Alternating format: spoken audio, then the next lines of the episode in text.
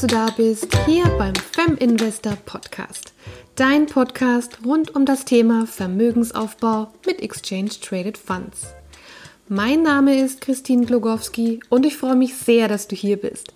Denn meine Vision ist es, so vielen smarten und selbstbestimmten Frauen wie möglich dabei zu helfen, mit Hilfe von ETFs auf einfache Art und Weise langfristig Vermögen aufzubauen um finanziell abgesichert leben, sich große und kleine Wünsche erfüllen und sich auf die schönen Dinge im Leben konzentrieren zu können.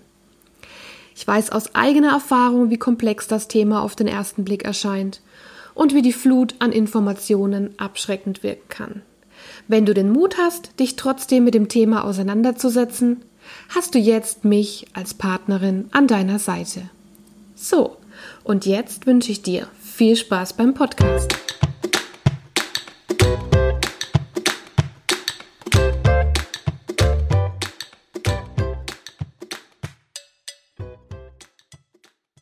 Unser Thema heute ETF, was ist das eigentlich? Und wir wollen uns einerseits mit der Definition von Exchange Traded Funds auseinandersetzen und im nächsten Punkt geht es dann darum, warum du ETFs nutzen solltest. Zum Schluss sprechen wir noch an, was man mit ETFs alles machen kann. Zur Definition von ETFs. Ähm, wenn du also, wenn du langfristig Vermögen aufbauen willst, führt kein Weg an der Börse vorbei. Das haben wir schon in Folge 1 ausführlich besprochen. Gründe dafür sind einfach die Inflation und die Niedrigzinspolitik, die wir aktuell haben. Wenn du jetzt aber keine Unternehmenskennzahlen studieren und Wirtschaftsnachrichten lesen möchtest täglich, könnten ETFs genau das richtige Anlageprodukt für dich sein. Was genau ist das denn jetzt eigentlich, dieses ominöse ETF-Thema? Also, die Abkürzung ETF steht für Exchange Traded Fund. Zugegeben, klingt jetzt nicht wirklich sexy. Das Produkt dahinter ist es aber irgendwie schon, zumindest wenn du auf finanzielle Absicherung im Alter stehst. Also was genau ist es jetzt also, dieser ETF? Es handelt sich dabei um börsengehandelte Indexfonds. Jetzt stellt sich natürlich zunächst einmal die Frage, was ist denn jetzt ein Fonds? Hat das irgendwas mit Suppenfonds zu tun? Natürlich nicht. Ein Fonds sammelt Geld verschiedener Anleger und investiert das dann in eine Vielzahl von Aktien, Anleihen und Co. Es gibt Fonds, die beispielsweise alle 30 DAX-Unternehmen abbilden. Dann gibt es solche, die die größten Unternehmen Europas oder der Welt beinhalten. Und es gibt Fonds, die sich zum Beispiel auf bestimmte Branchen oder nachhaltige Unternehmen spezialisieren. Letztere nennt man dann zum Beispiel Öko- oder Ethikfonds. Du siehst, es ist also für jeden Geschmack etwas dabei. Und wo liegt jetzt genau der Unterschied zwischen einem Indexfonds und einem regulären Aktienfonds? Ganz einfach. Sie unterscheiden sich in der Art und Weise, wie sie gemanagt werden.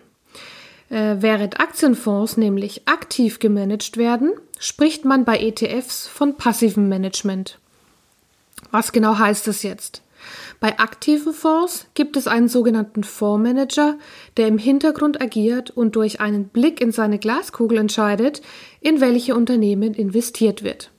Das bedeutet im Endeffekt, dass sich der Inhalt des Fonds immer mal wieder verschiebt und der Erfolg, also deine Rendite, vom Wissen und vom Können des Fondsmanagers abhängt. Bei ETFs hingegen handelt es sich um passiv gemanagte Fonds. Diese bilden in der Regel die Entwicklung eines Index ab, beispielsweise des deutschen Leitindexes DAX. Legt also der DAX um 3% zu, steigt auch dein ETF um drei Prozentpunkte nach oben. Genauso natürlich umgekehrt. Der Vorteil dabei? Menschliche Fehler werden vermieden und die Gebühren sind deutlich geringer, da sich kein Fondsmanager im Hintergrund an deiner Investition bereichert. Übrigens ein kleiner Fun fact und wirklich gut zu wissen. Erwiesenermaßen underperformt in 70 bis 100 Prozent der Fälle das durchschnittliche aktiv gemanagte Portfolio. Das heißt, passives Investieren ist die überlegene Alternative. Und dabei gilt, je länger der betrachtete Zeitraum, desto höher ist die Überlegenheit. Jetzt noch eine kleine, ein kleiner Side-Fact zum Thema Index. Also ein Index setzt sich, wie gesagt, aus mehreren Wertpapieren zusammen, die meist nach ihrer Marktkapitalisierung gewichtet werden. Der größte und bekannteste Index in Deutschland ist der DAX, der Deutsche Leitindex. Es gibt aber beispielsweise auch den SP 500, das ist einer der wichtigsten Indizes in den USA neben dem Dow Jones. Es gibt den Nikkei in Japan. Es gibt den MSCI World, der deckt äh, weltweit Unternehmen und Branchen ab. Oder den MSCI World Emerging Markets, der die Schwellenländer abdeckt. Also was ist das Fazit daraus? Du setzt, wenn du in ETFs investiert, nicht auf einzelne Unternehmen, wie beispielsweise Adidas oder Siemens, wenn wir jetzt mal bei den deutschen Unternehmen bleiben, sondern du setzt auf das allgemeine Wirtschaftswachstum. Wenn also eine einzelne Branche von einer Krise betroffen ist, können die anderen Branchen das wieder ausgleichen. Warum solltest du jetzt also ETFs nutzen? Die Vorteile von ETFs. Es ist so, dass äh, Unternehmen, die eine längere Zeit nicht gut performen, automatisch aus dem Index ausgetauscht werden. Das beste Beispiel hierfür ist das Unternehmen Wirecard ist dir vielleicht äh, bekannt oder hast du sicherlich schon mal gehört. Das ist jetzt äh, nach dem Wirecard-Skandal aus dem DAX geflogen. Das heißt, der Indizes reguliert sich auch ein Stück weit selber und du hast immer die besten Unternehmen gewichtet nach ihrer Marktkapitalisierung im Index enthalten. Das ist natürlich, ohne dass du irgendwas äh, aktiv daran tun musst. Das ist natürlich schon mal ein ganz großer Vorteil. Weiterhin hast du einen riesengroßen Vorteil, da du dein Risiko minimieren kannst durch die Diversifikation. Dadurch, dass der ETF in viele verschiedene Unternehmen gleichzeitig investiert, nämlich beispielsweise im DAX in die 30 deutschen größten Unternehmen oder beim MSCI World sogar in 1600 Unternehmen, weltweit in unterschiedlichen Branchen, kannst du Schwankungen einzelner Unternehmen ganz einfach ausgleichen, da ähm, Verluste von einzelnen Unternehmen durch Gewinne in anderen Unternehmen ausgeglichen wird. Und wenn du dir jetzt überlegst, du müsstest in alle 30 DAX-Unternehmen investieren und dann auch noch gewichtet nach ihrer Größe, dann müsstest du schon sehr, sehr viel Geld aufwenden, um den DAX abzubilden. Und der enthält ja, wie gesagt, nur 30 Unternehmen aktuell.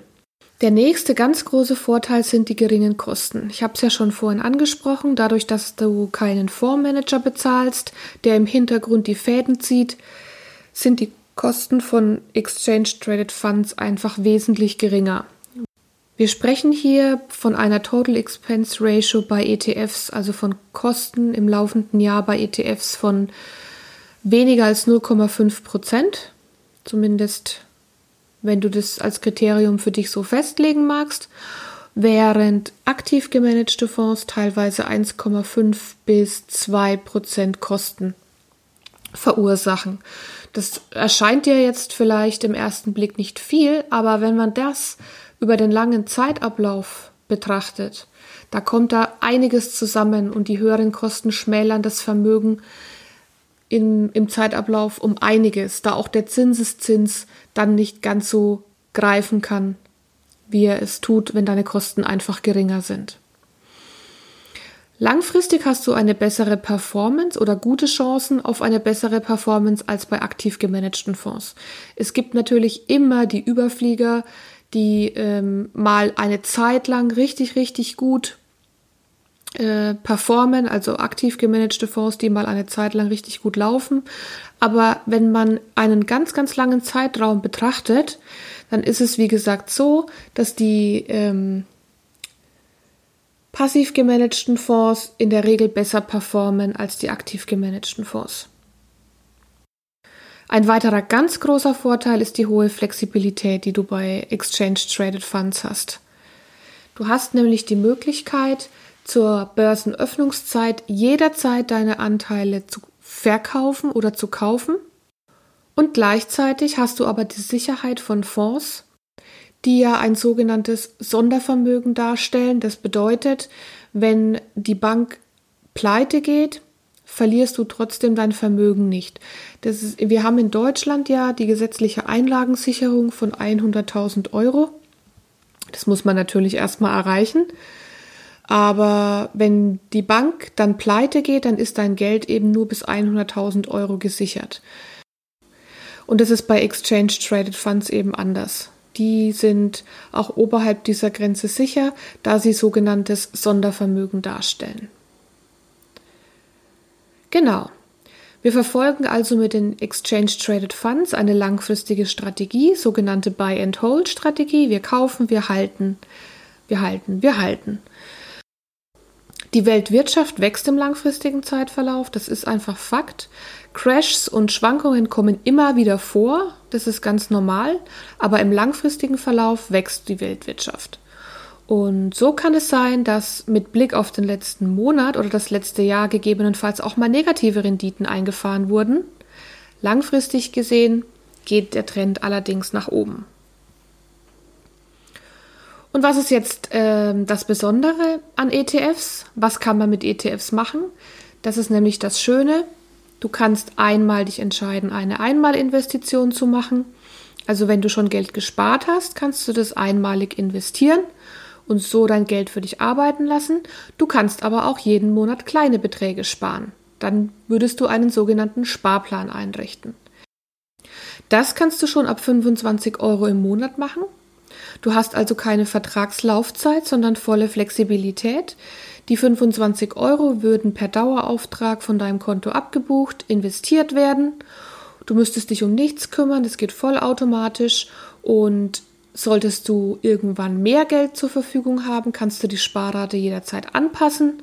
Sollte irgendetwas Unvorhergesehenes passieren, könntest du sie aber genauso gut aussetzen. Also du hast da wirklich die komplette Flexibilität. Ziel sollte natürlich sein, dass du kontinuierlich investierst, einfach um zu gewährleisten, dass du dann auch dein Vermögen, dass du dann Vermögen aufbauen kannst. So, ich hoffe, die Folge zu Was ist ein ETF eigentlich hat dir gefallen und du konntest wieder was für dich mitnehmen.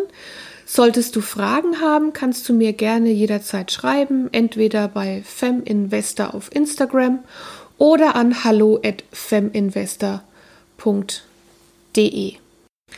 Das gleiche gilt auch, falls du dir irgendein besonderes Thema wünschst, das du gerne mal behandelt hättest im Podcast oder du kannst mir auch gerne einfach nur dein Feedback zu dem Podcast senden. Vielen Dank, dass du heute dabei warst. Ich wünsche dir einen wunderschönen Tag und bis bald.